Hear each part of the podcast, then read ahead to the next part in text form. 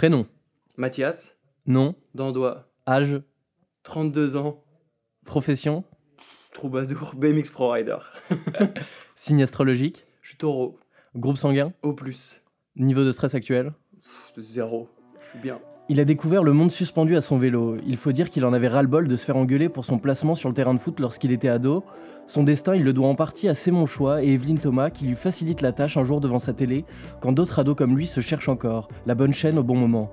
À côté de Paris, à Épinay-sur-Orge, là où il a grandi, coïncidence encore, un as du BMX flat partage sa discipline dans une école du cirque. C'en est trop, les signes se suffisent à eux-mêmes. Ça y est, le jeune, au corps long et fin, 1m90 au compteur, a trouvé sa voie.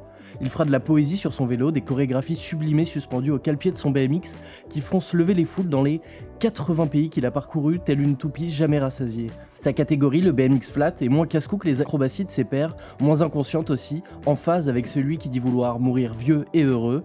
En une dizaine d'années, le gamin de l'Essonne a fait un sacré bout de chemin, devenu octuple champion du monde de sa discipline, qui rentrera peut-être au JO de Paris 2024. Il vit désormais entre New York et Paris. Il nous racontera à quoi ressemble la vraie vie d'un pro rider. Mathias Nandois est mon invité. Vous êtes dans Contre-pied, le podcast qui parle de sport, mais pas que.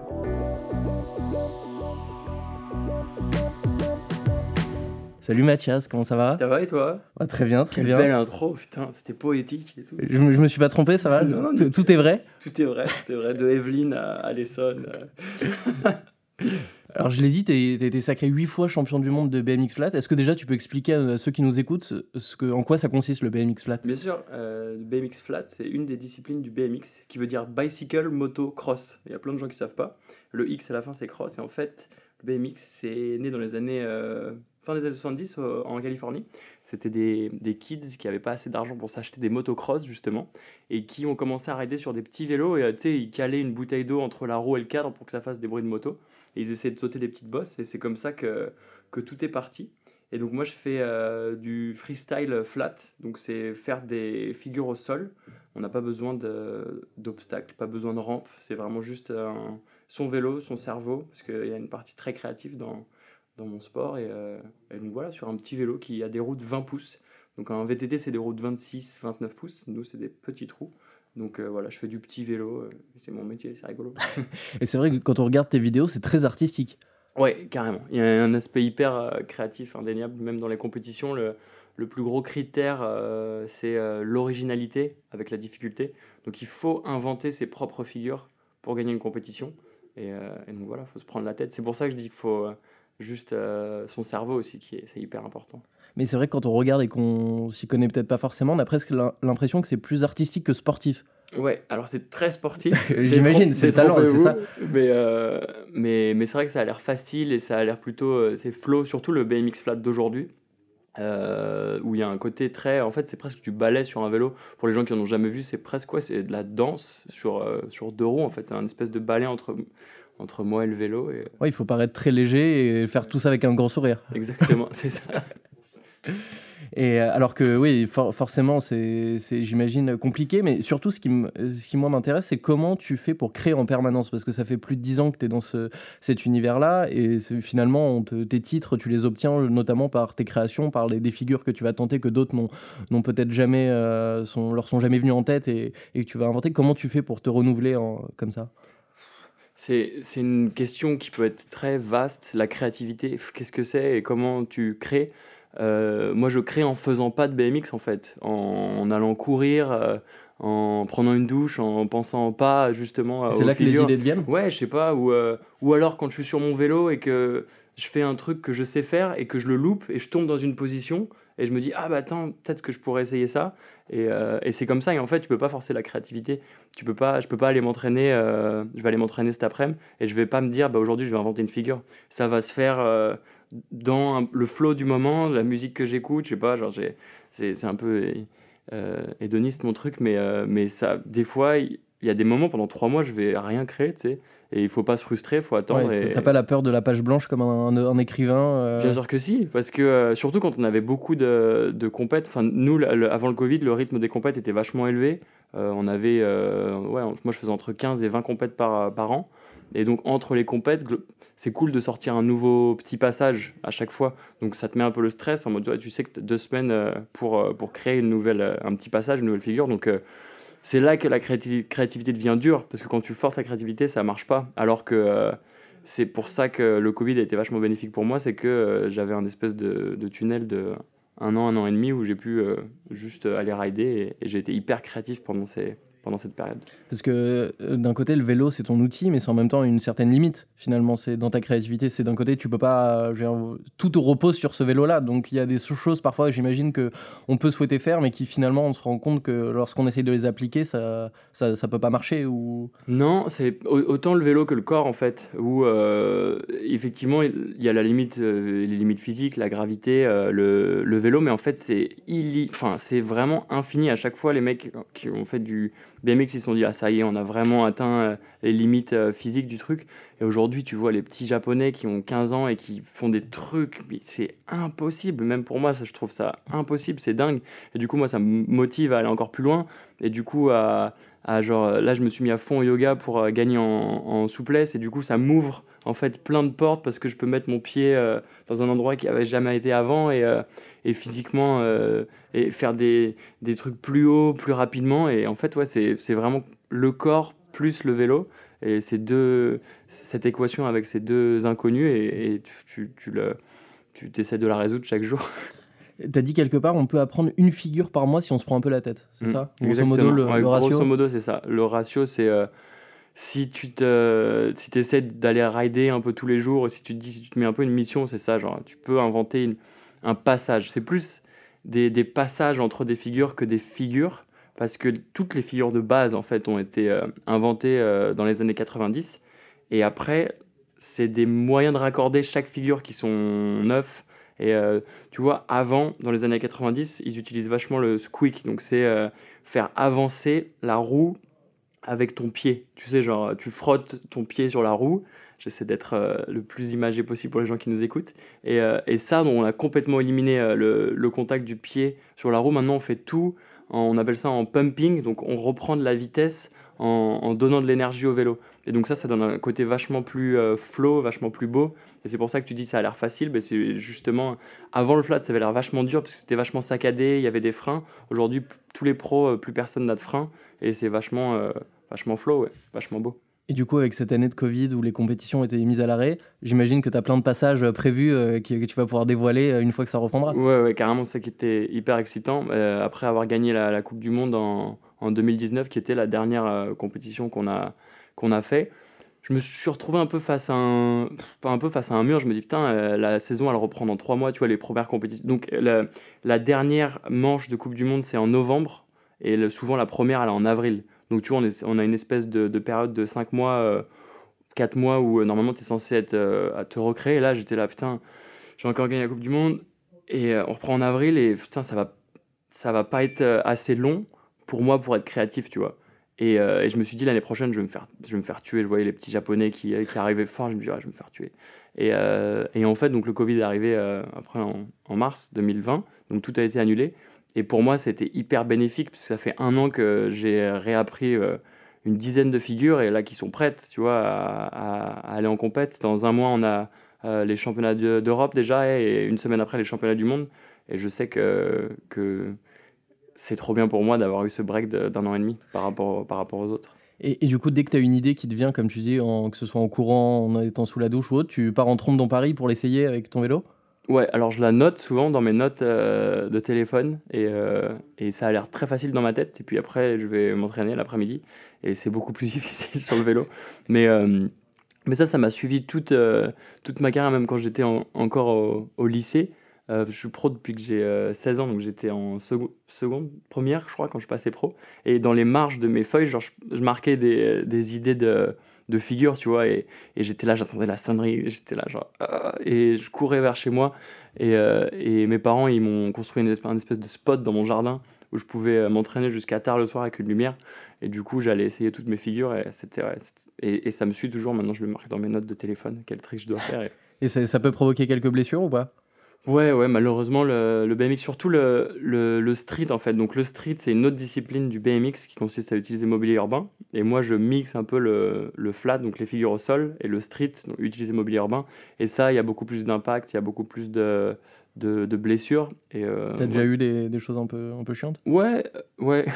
J'ai eu euh, ouais, les, les, chevilles, la, la, cheville gauche cassée. Euh, et puis récemment, le truc un peu plus chiant, c'est que je suis tombé sur, sur ma tête. Du coup, j'ai des marques encore sur la tête là. Mmh. Et à, à, San Diego, aux États-Unis, il y a deux ans et demi, et où j'ai fait un gros traumatisme crânien. Et et je me suis sorti l'épaule et ça c'était chiant parce qu'une cheville pétée ou c'est rien enfin tu vois six mois après t'es de retour le cerveau ça se ça se répare pas vraiment donc euh, il faut pas trop faut pas trop taper sa tête. Donc c'était vraiment une espèce de euh, check de réalité là d'être tombé sur ma tête et me dire oh, en fait quand même il y a moyen de, il y a moyen de se faire mal.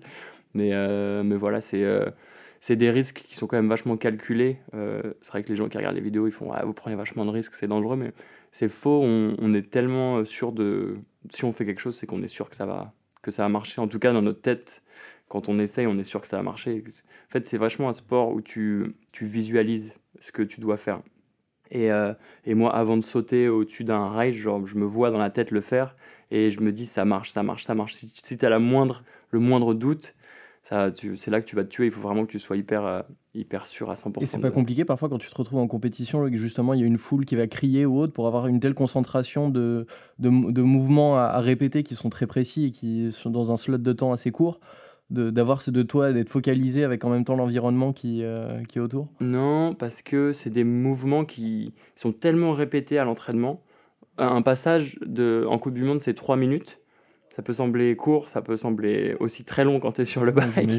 Euh, c'est très physique, et, mais ces 3 minutes, elles sont, euh, elles sont répétées et répétées et répétées encore et encore à la, à la maison, à l'entraînement. Et, et du coup, c'est presque inné en fait quand tu es sur le vélo. Et c'est pour ça que moi, j'arrive à, utiliser la foule pour, euh, pour justement me donner de la motivation sans, sans perte de concentration. C'est comme si mon corps il était un peu en autopilote pendant ces, pendant ces trois minutes. Tu genre, il y a tout qui est, euh, qui, est, qui est prêt. Même la petite routine euh, avant de monter sur scène où le mec avant toi il est en train de passer et toi tu es en mode stress total. Et tu vois, avec mon coach mental, on a mis une petite routine en place où j'essaie de laisser mon cerveau tranquille parce que le, stress, en fait, ça fatigue vachement le, le, cerveau.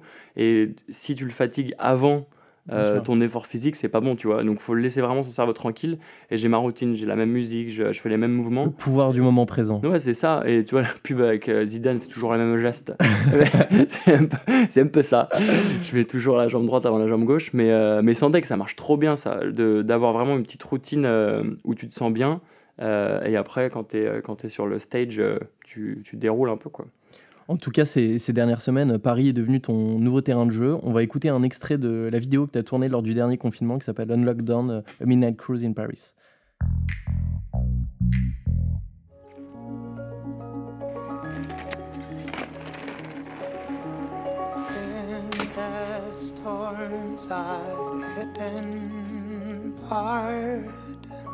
So much.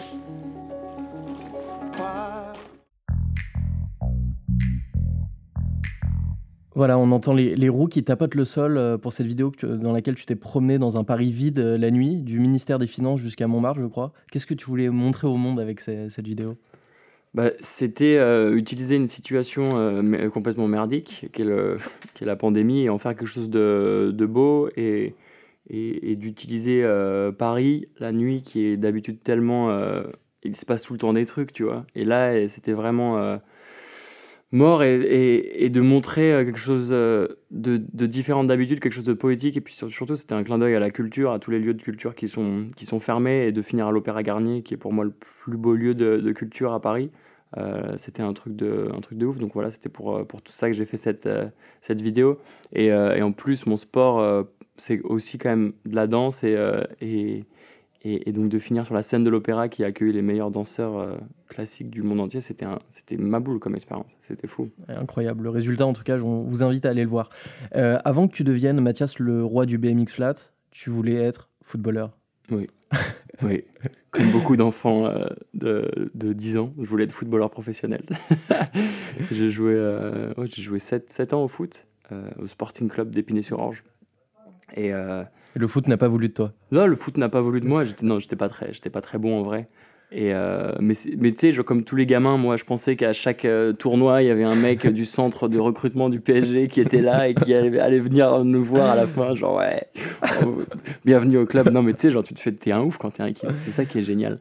Et, euh, et pour moi, vraiment, ça allait se passer comme ça. Sauf que j'étais pas très fort et je jouais lié gauche du coup. et je suis gaucher. Et du coup, on était une petite équipe qui marchait plutôt pas mal euh, et, chaque année, on avait un tournoi, le tournoi de Pentecôte, et, euh, où on accueillait les plus grands clubs euh, de France dans notre petit club. Donc il y avait, il y avait Strasbourg, Metz, PSG qui venaient jouer. Donc forcément, on prenait des valises, tu vois, tout le temps.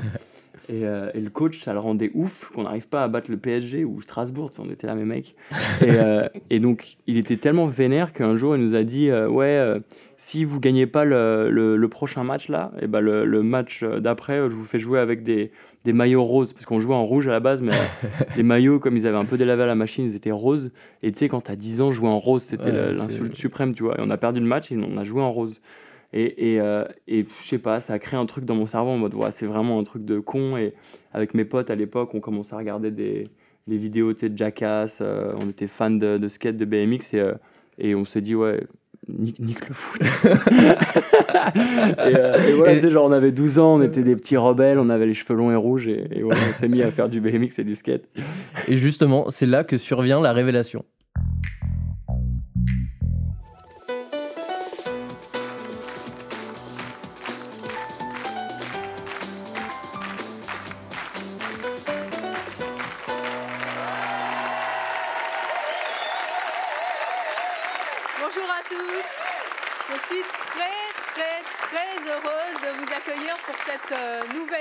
Qui s'appelle C'est mon choix.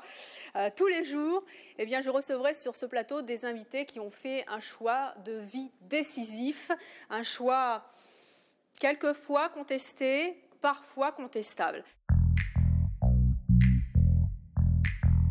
Evelyne, Thomas et son émission C'est mon choix. C'est ce jour euh, de ton adolescence où tu vas découvrir euh, le BMX grâce à elle. Ouais, c'est ça, grâce au, à l'invité du jour qui était euh, un gars qui s'appelle Sébastien Bonneau et qui a fait une démonstration de, de BMX flat sur le plateau. Et, euh, et moi là, je suis tombé des nues. je me suis dit, ouais, c'est trop bien, c'est trop beau, le gars il a besoin de, de rien, et juste de son vélo. Et puis surtout, euh, il n'y avait pas un coach qui lui criait dessus, quoi. Et, et, moi, mon, tu sais, mon coach, il me gueulait tout le temps dessus et j'en pouvais plus. J'étais là, mais moi, je fais du sport avec mes potes pour, pour m'évader, Euh, et, donc en voyant ce gars-là, vraiment, j'étais là, genre, ouais, ça va peut-être me permettre de m'évader. Et, au Noël suivant, euh, j'ai eu, un, eu un BMX. Et, euh, et c'était parti, quoi. Et franchement, je me souviens la première fois où je suis monté dessus, je sais pas, ça a fait vraiment un truc spécial, quoi.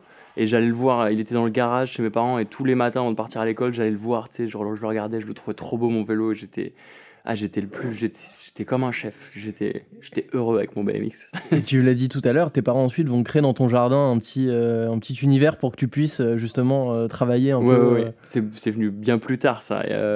donc en, en 2002, je crois, je commence un peu à en faire dans la rue. Et après, comme tu disais dans l'intro, il y avait une école de cirque dans la ville à côté où il y avait des cours de BMX flat. Ce qui est complètement ouf parce que même ça n'arrive jamais. Ça n'arrive jamais en vrai. Il y a encore très peu d'écoles de BMX flat. Mais bref, il y avait un mec qui donnait des cours de BMX flat. Donc je me pointe là-bas et euh, pendant deux ans, le gars m'apprend toutes les bases. Parce que c'est un truc où quand même, euh, c'est bien d'avoir un mec qui te montre les mouvements et tout. C'est pas vraiment euh, inné le, le, BMX flat, c'est quelque chose un peu le partage, tu vois, de, de dire comment faut mettre son pied, machin, et tu progresses vachement plus vite. Donc j'ai eu un espèce de, de shortcut de deux ans où j'ai vachement vite progressé. J'ai commencé à faire des petites compétitions amateurs que j'ai gagnées, et, euh, et, mes parents, ils voyaient que... Tes parents, à ce moment-là, je crois qu'ils te disent, seul deal, aller jusqu'au bac. Oui, c'est ça, ouais, exactement. Et ils voient que, que je suis de, de, de, plus en plus fort, et je commence à faire des compétitions pro, à avoir mon premier sponsor, à avoir un peu d'argent. Tu vois, genre Adidas, à l'époque, mon premier sponsor, il me donnait, euh, il me donnait 1000 euros par, euh, par mois pour, euh, pour en vivre, j'avais 16 ans, tu vois. C'était, j'étais comme un ouf, tu vois. Et, euh, et, je passais vraiment de plus en plus de temps et surtout beaucoup de temps dans la rue. Et mes parents, ça les faisait vraiment flipper parce qu'il y avait vraiment du. Je m'entrais dans la rue avec les voitures et tout. Et donc, euh, ils devaient de toute façon faire une petite terrasse dans le jardin. Donc, ils se sont dit, on va faire d'une pierre deux coups, on va faire une terrasse que, que le fiston peut rider. Et, là, vraiment, de 16 ans à 18 ans, j'ai, j'ai ridé cette terrasse, mais comme un forcené, quoi. Genre 10 heures par jour. Euh, et, là, j'ai vraiment, vraiment beaucoup progressé jusqu'à gagner les championnats du monde quand j'avais 18 ans. Et euh, arrivé à 18 ans, j'ai bougé à Paris, du coup, juste après mon bac. Et, euh, et, et, là, euh, avec 1000 euros par mois et en devant voyager pour faire des compètes, c'était trop short. Donc je me suis dit, que, comment je vais faire et, et, en 2008, il y a, Red Bull qui arrive, Red Bull qui arrive en France. Et là, ils m'ont fait un contrat. Et mon premier contrat, c'était, j'avais pas d'argent, mais j'avais un budget voyage illimité. Donc j'avais le contact de l'agence de voyage. Ouais, c'est fou, c'était fou. C'était fou cette période. J'appelais l'agence de voyage et je disais bah j'ai un je vais aller filmer une vidéo où j'ai une compète euh, au Japon ou en Amérique du Sud et j'avais mon billet d'avion, mon hôtel et, euh, et mon itinéraire dans mon mail euh, deux heures plus tard, tu vois. Et c'était fou. Et mes parents, je les ai rendus fous, aller dans des pays de zinzin, tu sais. Genre, je suis allé en, je suis allé en Colombie il y a, il y a ouais, il y a 12 ans, où la Colombie c'était un peu sketchos il y a 12 ans. Du coup, c'était. C'est quoi l'expérience la plus folle justement? On l'a dit, tu as visité, je crois, 86 pays en tout. C'est le nombre exact? Ouais, c'est ça, 80. Ah, du coup, je pars en. Je partir en Ouganda dans pas longtemps, ce sera mon 87e pays. Et, l'expérience la plus folle que tu as vécue euh, jusqu'ici là-bas? Dans, un pays? Je pense, mon pays préf, c'est l'Afrique du Sud. Et, euh, et, on a fait une tournée euh, de, de shows justement avec Red Bull où on, faisait des, des démos un peu euh, partout en Afrique du Sud et on a, on a fini à, en faire une dans Soweto. Donc Soweto, c'est un township à Johannesburg et qui, qui est vraiment des endroits les plus pauvres sur Terre et les gens, ils habitent dans des, dans des, des de et tout. Et donc on arrive dans, dans Soweto avec mon, mon ami Vicky Gomez on est tous les deux, on est tous les deux blancs. Et, et, du coup, il voit. et, donc, c'est la majorité de, de gens noirs qui habitent dans, dans ces townships et, euh, très pauvre, parce qu'il y a encore beaucoup de disparités entre les Noirs et les Blancs en Afrique du Sud, malheureusement. Et, euh, donc on arrive, les deux petits Blancs, avec nos BMX euh, flamboyants dans Soweto, avec le, petit van Red Bull. Et les gars, ils disent, mais qu'est-ce qu'ils font là, tu vois, genre. Et je comprends, tu sais, genre, parce qu'il y a plein de touristes qui vont photographier la misère là-bas, et c'est pas possible, ça. Et donc, bref, le, le premier, le premier feeling était pas ouf du tout. Et on commence à rider et mettre de la musique. Et là, genre, c'était c'était complètement ouf. Il y a genre tout Soweto qui est venu. voir, euh, genre, c'est parti en, en, espèce de festival. C'était fou, mec. Tout le monde était en transe. Tout le monde, les gars, ils commençaient à mettre du son, ça mettait en place des barbecues, les gens ils dansaient, nous on ridait et c'était une expérience de ouf. Expérience de ouf. Et euh, il y avait un petit kid qui avait un, un, BMX tout pourri et qui a commencé à rider avec nous. Il était vraiment pas mauvais. Et du coup, euh, à la fin de la tournée, donc on a demandé euh, au petit Kiss de venir avec ses parents à l'aéroport et moi je lui ai passé mon, mon BMX avant de repartir euh, en France et il, il m'envoie des, des photos euh, aujourd'hui. Il ride toujours, ça fait, c'était en 2015 donc ça fait, ouais, ça fait 6 ans et il a encore mon il l'a pas vendu le BMX, tu vois, il, il le ride encore. une belle histoire. Ah ouais, c'était ouf et, et, tu vois, voyager, c'est, ça a vraiment forgé ma, qui je suis, ma personnalité et c'est vraiment un truc que j'encourage tout le monde à, à faire parce que c'est c'est tellement bien de prendre du, du recul euh, sur euh, notre, notre, vie, tu vois, et d'aller voir d'autres endroits et se dire qu'en France, on a énormément de chance. On a vraiment énormément de chance d'être français. Et il y a plein de Français qui l'oublient. ça, c'est vrai.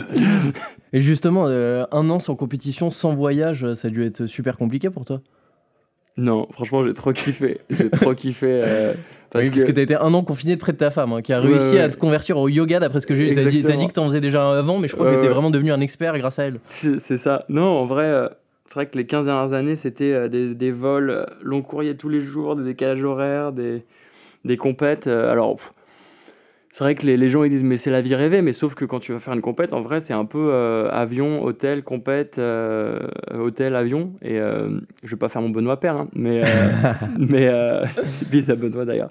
Et mais c'est difficile moralement, mentalement, physiquement. J'imagine que tu as raté des anniversaires, des moments importants de ta famille. Exactement. Mais et du coup.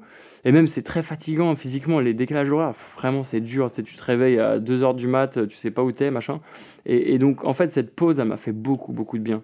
Beaucoup de bien. Et, surtout, j'ai envie de reprendre, mais différemment. Choisir vraiment mes projets. Euh, et, euh, et, je te dis, prendre du recul sur ma, ma vie. je te dis, cette année et demie de, de confinement, elle m'a fait énormément de bien. Après, là, j'étais trop content quand l'UCI a annoncé le les championnats d'Europe et les championnats du monde, parce que c'était plus de s'entraîner sans but qui était un petit peu difficile. mentalement. Parce que à chaque fois que je vais m'entraîner, moi j'ai un, une compétition un peu en une demi-heure ou un projet vidéo.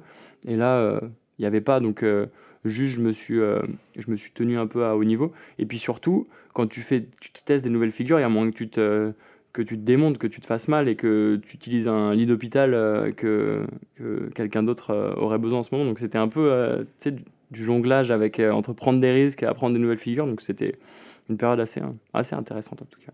En tout cas, tu fais partie de ces gens qui ont réussi à tenir deux confinements avec leurs copines. Oui. félicite pour ça, Mathias. C'est euh, bravo. Merci. Mais je crois que ça nous a rapprochés parce que euh, on est, on avait vraiment une vie où on se voyait très peu finalement avant le confinement parce qu'on avait tous les deux des, des, des, vies où on voyage beaucoup et là, ouais, ça nous a permis de chiller ensemble et, et on a, on a chopé un petit chien juste avant le, le, premier confinement. Et du coup, c'était trop bien ça aussi. Elle, me fait trop rire, la roquette. En, tout cas, quand on vit avec, on peut le dire, un Constance Jablonski qui est ta compagne, euh, qui est notamment une top modèle française très célèbre, j'imagine qu'on risque pas de partir dans une overdose de junk food en confinement. Parce que... non, après, elle mange n'importe quoi, ça j'en fous. Mais euh, après, euh, c'est vrai qu'on s'est mis à beaucoup cuisiner. Alors, on, on cuisinait vraiment pas avant le, confinement. On allait toujours un peu au, au resto. C'est vrai qu'à New York, on a de la chance d'avoir plein d'options et la bouffe fait vraiment mal, ma boule à New York. Et euh, avec le confinement, du coup, on voulait vraiment pas euh, se faire livrer de la bouffe. Donc on s'est mis à cuisiner. Et puis en vrai, cuisiner, c'est bien quand t'as rien à faire, parce que ça te, tue, euh, ça tue deux heures le ah midi et deux heures le soir, tu vois. Deux heures de recherche de recettes avant. C'est ça, c'est ça. Et, et en vrai, non, c'est c'est fou, même physiquement, je le sens que de cuisiner mes trucs, c'est vachement, vachement mieux que de, de, de, commander au resto, parce qu'au resto, tu sais jamais, tu sais, mettre plein de beurre, plein d'huile, plein de sel pour que ça ait du goût.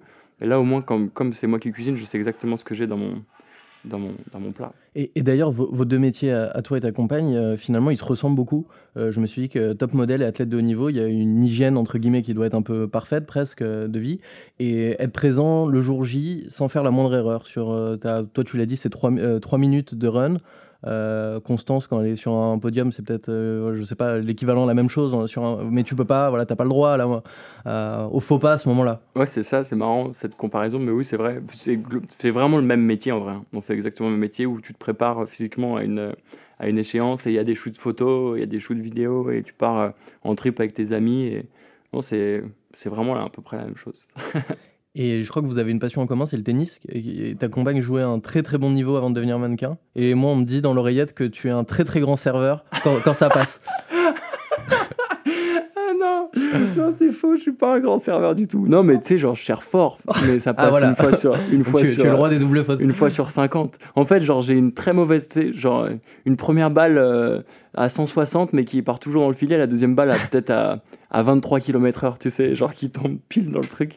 Mais euh, non, le tennis, j'adore ça. Genre, limite, je devrais pas dire ça, mais je prends presque plus de plaisir sur le cours de tennis en ce moment que, sur mon BMX.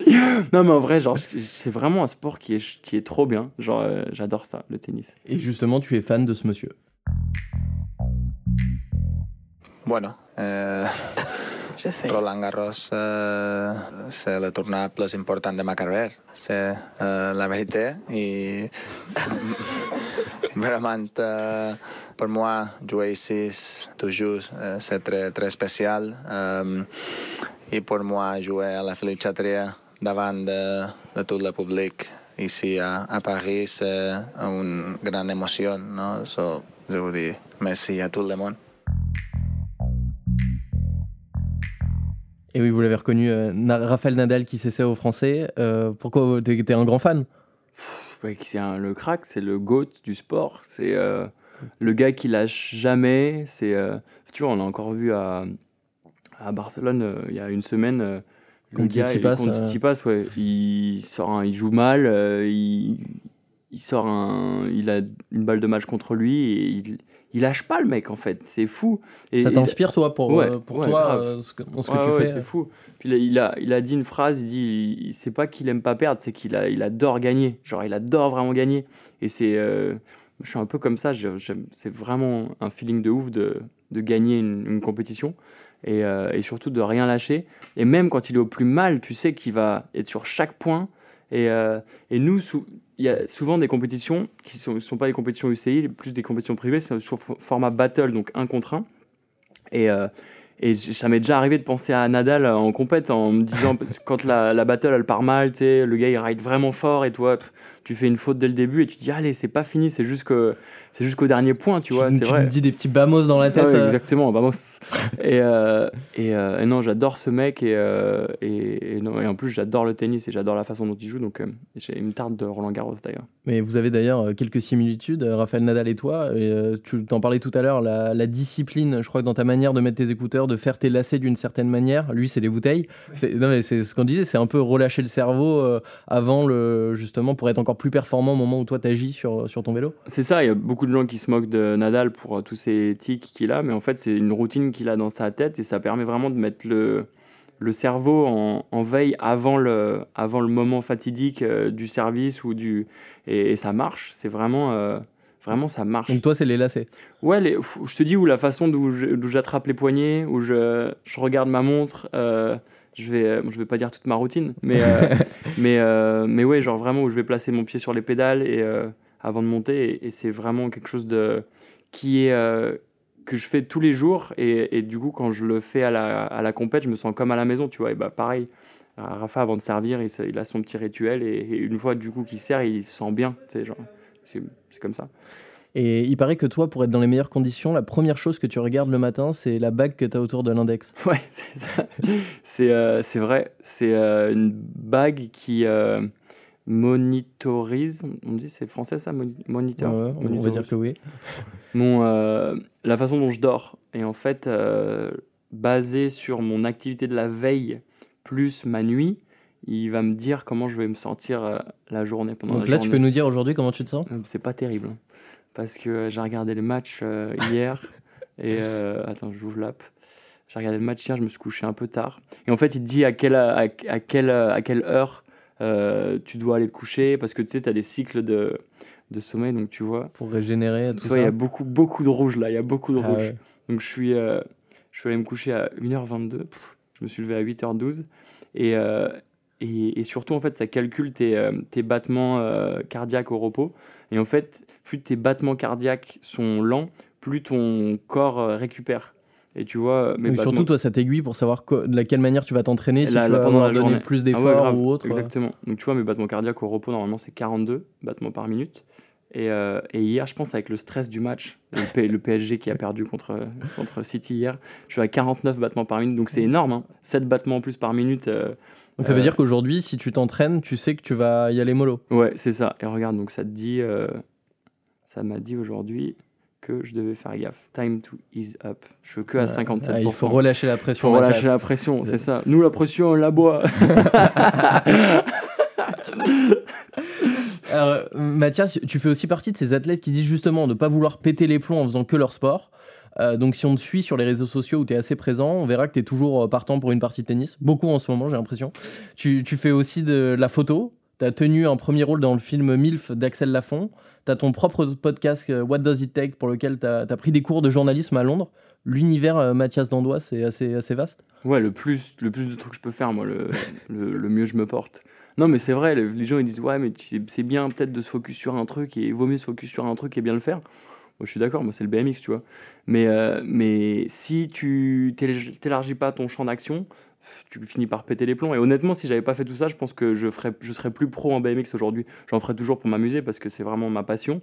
Mais euh, j'aurais plus la motivation de, de, remplir. Enfin, tu vois, si je gagne 9 titres de champion du monde ou 10 titres de champion du monde, moi, ça va pas changer grand chose à, à ma vie. Sauf que là, j'ai envie de le faire parce que justement, il y a toutes ces choses autour. Et en fait, ça la crédibilité de gagner un championnat du monde, ça me permet de faire d'autres choses et vice versa. Et du coup, c'est du coup c'est cool. Et je me suis trouvé une petite euh, une petite bulle de, de, choses à faire que, que j'adore. Et, et ce, ce qui, ce qui m'effraie, c'est la routine, c'est genre de m'ennuyer en fait. Je déteste m'ennuyer. Et, euh, et, je déteste rien faire. C'est impossible de me poser sur un canapé à rien faire. C'est un syndrome que j'ai et c'est chiant parfois. Hein, parce que j'arrive pas à ne rien faire. Du coup, euh, c'est un bon problème. Ouais, mais tous les gens ils vont dire ah, mais, mais merci, c'est quand même le meilleur euh, défaut du monde. Sauf que non, c'est vraiment chiant parfois. Parce que j'arrive pas à, à part dans un avion. C'est pour ça que j'aime tant prendre l'avion, c'est que comme je suis assis, je fais rien, mais quand même je fais un truc parce que je voyage quelque part, ça me, ça me va, tu vois. Mais c'est vraiment, ça a été un, vraiment un problème toute ma carrière de pas pouvoir prendre même deux semaines off et euh, de souffler. En vacances, je suis Donc en le vacances, pire. c'était le pire. Mais je suis le pire. Ma meuf, elle me déteste. Genre, c'est euh, Tu veux toujours aller faire des euh, trucs, quoi. ouais. Tu peux pas être posé sur ton transat et. impossible. Ça me rend ouf. Genre, je fais, je fais une demi-heure, tu sais. Après, je dis, bon, qu'est-ce qu'on fait?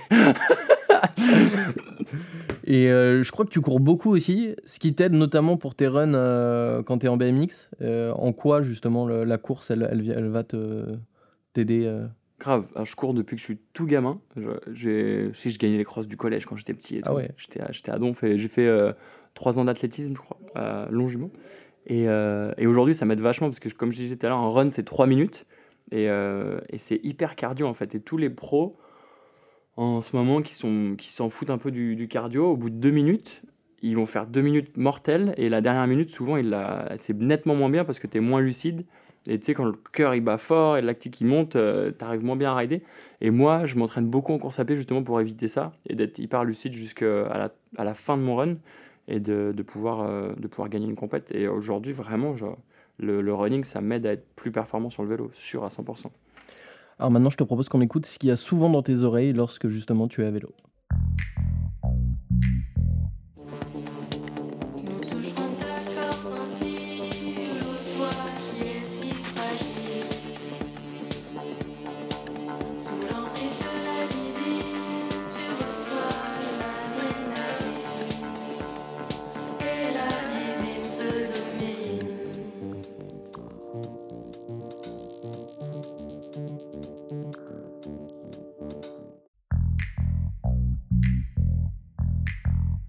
Quel album fantastique. Nouvel album du groupe La Femme avec Divine Créature. Tu te fais dominer par la divine toi aussi, Mathias? Oui, oui, oui, je pense. Non, la musique, c'est vraiment hyper important pour moi. Euh, il n'est pas question que je m'entraîne sans musique. Genre, si mes écouteurs sont déchargés, euh, je rentre chez, genre, limite, je rentre chez moi, tu sais. Et, euh, et c'est vrai qu'il n'y a plus de fil aux écouteurs. et, euh, et, et non, et c'est quelque chose qui fait partie de ma créativité. Et, c'est pas bizarre justement de s'entraîner en permanence avec des écouteurs et de quand tu te retrouves en compétition. euh, On a de la musique en Oui, compétition. mais c'est pas la même chose. C'est pas, c'est moins immersif que lorsque non? Non, moi je te disais, tu sais, d'a- d'avoir cette routine. En fait, on a, on a la chance de pouvoir choisir la musique sur laquelle tu passes D'accord. en compétition. Et donc, du coup, moi je vais là, mon run de championnat du monde, je l'ai exactement. Et j'ai ma musique et je m'entraîne. euh, je m'entraîne exactement. Et en fait, ce qui est trop bien, c'est que je sais où j'en suis exactement, où, euh, où je, je sais que ma première figure, euh, et ça s'arrête à ce moment-là la chanson. Et après, je, je compte 3, 4 dans ma tête pour, pour reprendre mon souffle et je réenchaîne quand elle, elle réenchaîne. Et en fait, j'ai une, une relation hyper particulière avec cette, cette chanson, tu vois, parce que je la connais parfaitement et c'est lié à, à mon run de, de T'as championnat. déjà fait un run sur une sur de la variété française sur, Grave. sur Ouais. quoi? Sur Sardou, euh, les lacs du Connemara, au FIS à Montpellier en, en 2019. C'était ouf, cette chanson, elle est ouf. Exceptionnel. La bande triste aussi. Ouais. Putain, cette chanson, elle est ouf. Et euh, moi, j'aime bien mettre des chansons un peu, ouais, un peu à- qui prennent les gens à contre-pied, Bah pas que mettre du rock ou du, du hip-hop pendant les compètes. Et, et ça peut peut-être faire la différence aussi bah, par rapport au juste, et ça les fait sourire à chaque fois. Ils, ils se disent à chaque fois, Ah, qu'est-ce qu'ils vont encore nous mettre mais, euh, mais bref, non, musique, c'est trop important. Même des fois, je vais avoir la flemme de m'entraîner, mais de ouf. Et, euh, et, mais je trouve une- un son que je kiffe et je me dis, oh, je vais me mettre ça dans les oreilles et je vais m'entraîner pour écouter la musique des fois. tu sais. Et, euh, et, et ça peut me motiver. Un nouveau son, ça peut me motiver à, à aller rider. En ce moment, je te dis, il y a le nouvel album de la femme et pff, je le tue. Après, c'est problématique parce que je tue des albums en Du coup, tu te jours, lasses, quoi. euh, Ah ouais. Ouais, J'ai le même Ouf. problème, c'est Ouais, très ouais. compliqué. Ré- Récemment, tu as amené ton vélo dans, dans le stade Vélodrome pour faire une vidéo. Ouais. Euh, assez cool d'ailleurs, euh, qu'ils ils t'ont mis les, les installations du Vélodrome à, à disposition. Euh, quel est le- l'endroit de tes rêves euh, où tu voudrais avoir quartier, quartier libre? Elle est, elle, elle est ouf cette question. Parce que moi, je veux aller rider dans, dans, dans, sur l'ISS avec Thomas, Thomas Pesquet, moi. Je veux aller. euh, Non, mais en vrai, si vraiment tu me donnes le choix, ouais, genre tu vas rider dans l'espace. Pourquoi pas, tu sais. Parce que, euh, je sais pas, genre, euh, il y a des spots de ouf. euh, on a un projet vidéo sur des, des pistes d'hélicoptères, là. Et euh, il y en a vraiment des belles dans le monde entier, à Dubaï, euh, en Islande. euh, mais, euh, mais en vrai, mon rêve de ouf, ce serait de faire un. Ouais, je pense que les voyages dans l'espace, ils vont être ouverts aux gens euh, bientôt. Je, pense, je crois vraiment que si j'ai 60 ans et, et j'arri- j'arrivais à gagner assez d'argent, et si, même si c'est genre 100 000 balles le billet, je crois que je me le craque. C'est mon rêve vraiment d'aller dans l'espace. Je trouve Bah, ça fou. On partage, on partage le rêve et on sera là pour te voir.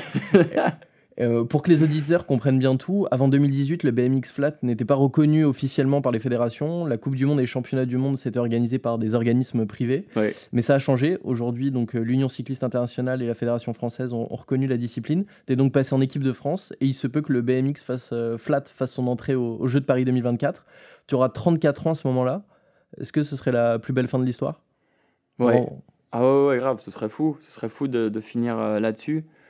Et, euh, et j'ai toujours dit euh, que une carrière de sportif de haut niveau, il faut que ça se finisse sur un, un high et, euh, et pas faire l'année trop. Et, tu vois, le meilleur exemple du sport français, je pense, c'est Martin Fourcade qui a arrêté sa carrière quand tout le monde lui disait Mais pourquoi T'es encore, t'es encore trop chaud, tu peux en gagner, gagner des titres. Et Martin, il a fait Non, moi je m'arrête là. Parce que si tu fais l'année trop, après tu pars un peu dans le- dans l'oubli, tu vois. Et c'est un peu triste de voir des, des grands sportifs euh, faire l'année de trop. Et donc, moi, c'est pour ça que j'ai ce, cet objectif en tête de Paris 2024 et, et de faire une médaille et après de, de raccrocher les crampons et de. Je ferai du BMX toute ma vie, mais, euh, mais j'arrêterai le. mais justement, quand, quand tu poseras le vélo pour de bon, tu feras quoi ensuite? Moi, je ferais de la, de la production vidéo pour les autres. Euh, J'adore ça. Euh, L'image a toujours vraiment fait partie de, de, de moi, la photo, la vidéo. Aujourd'hui, j'ai monté ma boîte de production avec mon agent qui s'appelle ASI. Et on produit toutes les, les vidéos qui sortent aujourd'hui. C'est moi qui ai la, la main dessus. Et, euh, et donc voilà, moi je vais faire ça, mais pour les autres. Merci Mathias d'avoir été mon invité. Plaisir. C'était Contre-Pied, retrouvez cet épisode sur toutes les plateformes et n'hésitez pas à ajouter une étoile très importante pour ce podcast. À très vite. Ciao